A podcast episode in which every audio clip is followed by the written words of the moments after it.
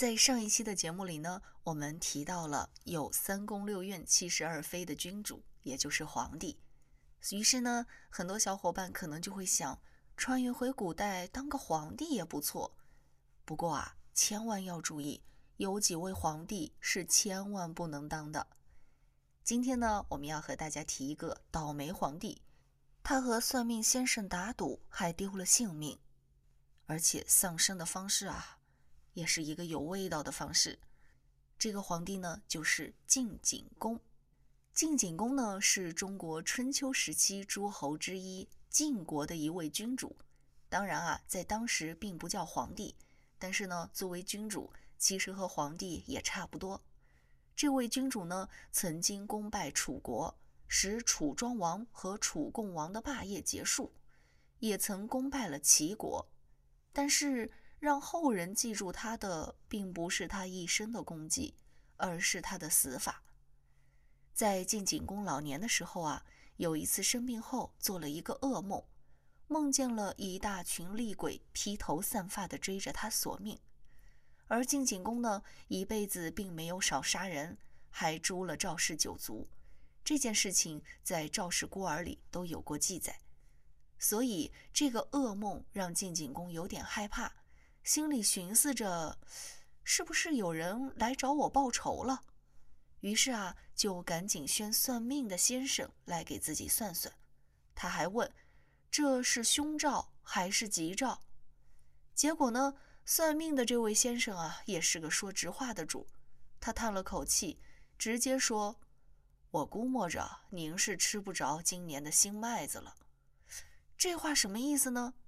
意思就是您是活不过今年的夏天、秋天了。这句话让晋景公很是恼怒，当即一拍桌子，呵斥左右，下令就将这位算命先生拖进了监狱里。但拖进监狱就没事了吗？虽然说的是丧气话，但是啊，他毕竟杀了赵氏一族，心里也膈应的慌。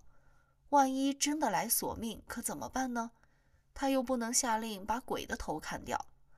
于是啊，晋景公就在大殿里不停地踱步，左思右想也想不出办法。过了一会儿，晋景公突然停了下来，他说：“吃不着今年的新麦子，那我吃上了，不就破了这个凶兆了吗？”这么想着，晋景公的心里啊也没那么害怕了。终于熬到有了新麦子，新麦子有了，磨成了面粉，做成了食物，就只剩下吃了。那吃不就是张一下嘴的小事儿吗？晋景公乐呵地端着碗，还想着吃完了就把算命的杀了。算的这是什么呀？一点都不准。就在他正准备吃的时候，突然间觉得肚子有点胀，就放下了手里的碗去出宫。这个出宫在古代啊，就是上厕所的意思。但是他上厕所之后呢，左等右等都等不回来。于是啊，他手下的人就想要去寻找一下，结果就在粪池里发现晋景公死在了里面。在《左传》里也有记载晋景公的死，他是这样说的：“将食杖，如厕，陷而卒。”这个和正史的记载不谋而合，晋景公的死法呢，也就算是确定了。所以啊。如果要穿越回古代当皇帝，这一位皇帝可是千万不能当的。晋景公一辈子丰功伟绩也不算少，但是死在粪池里也确实是非常屈辱了。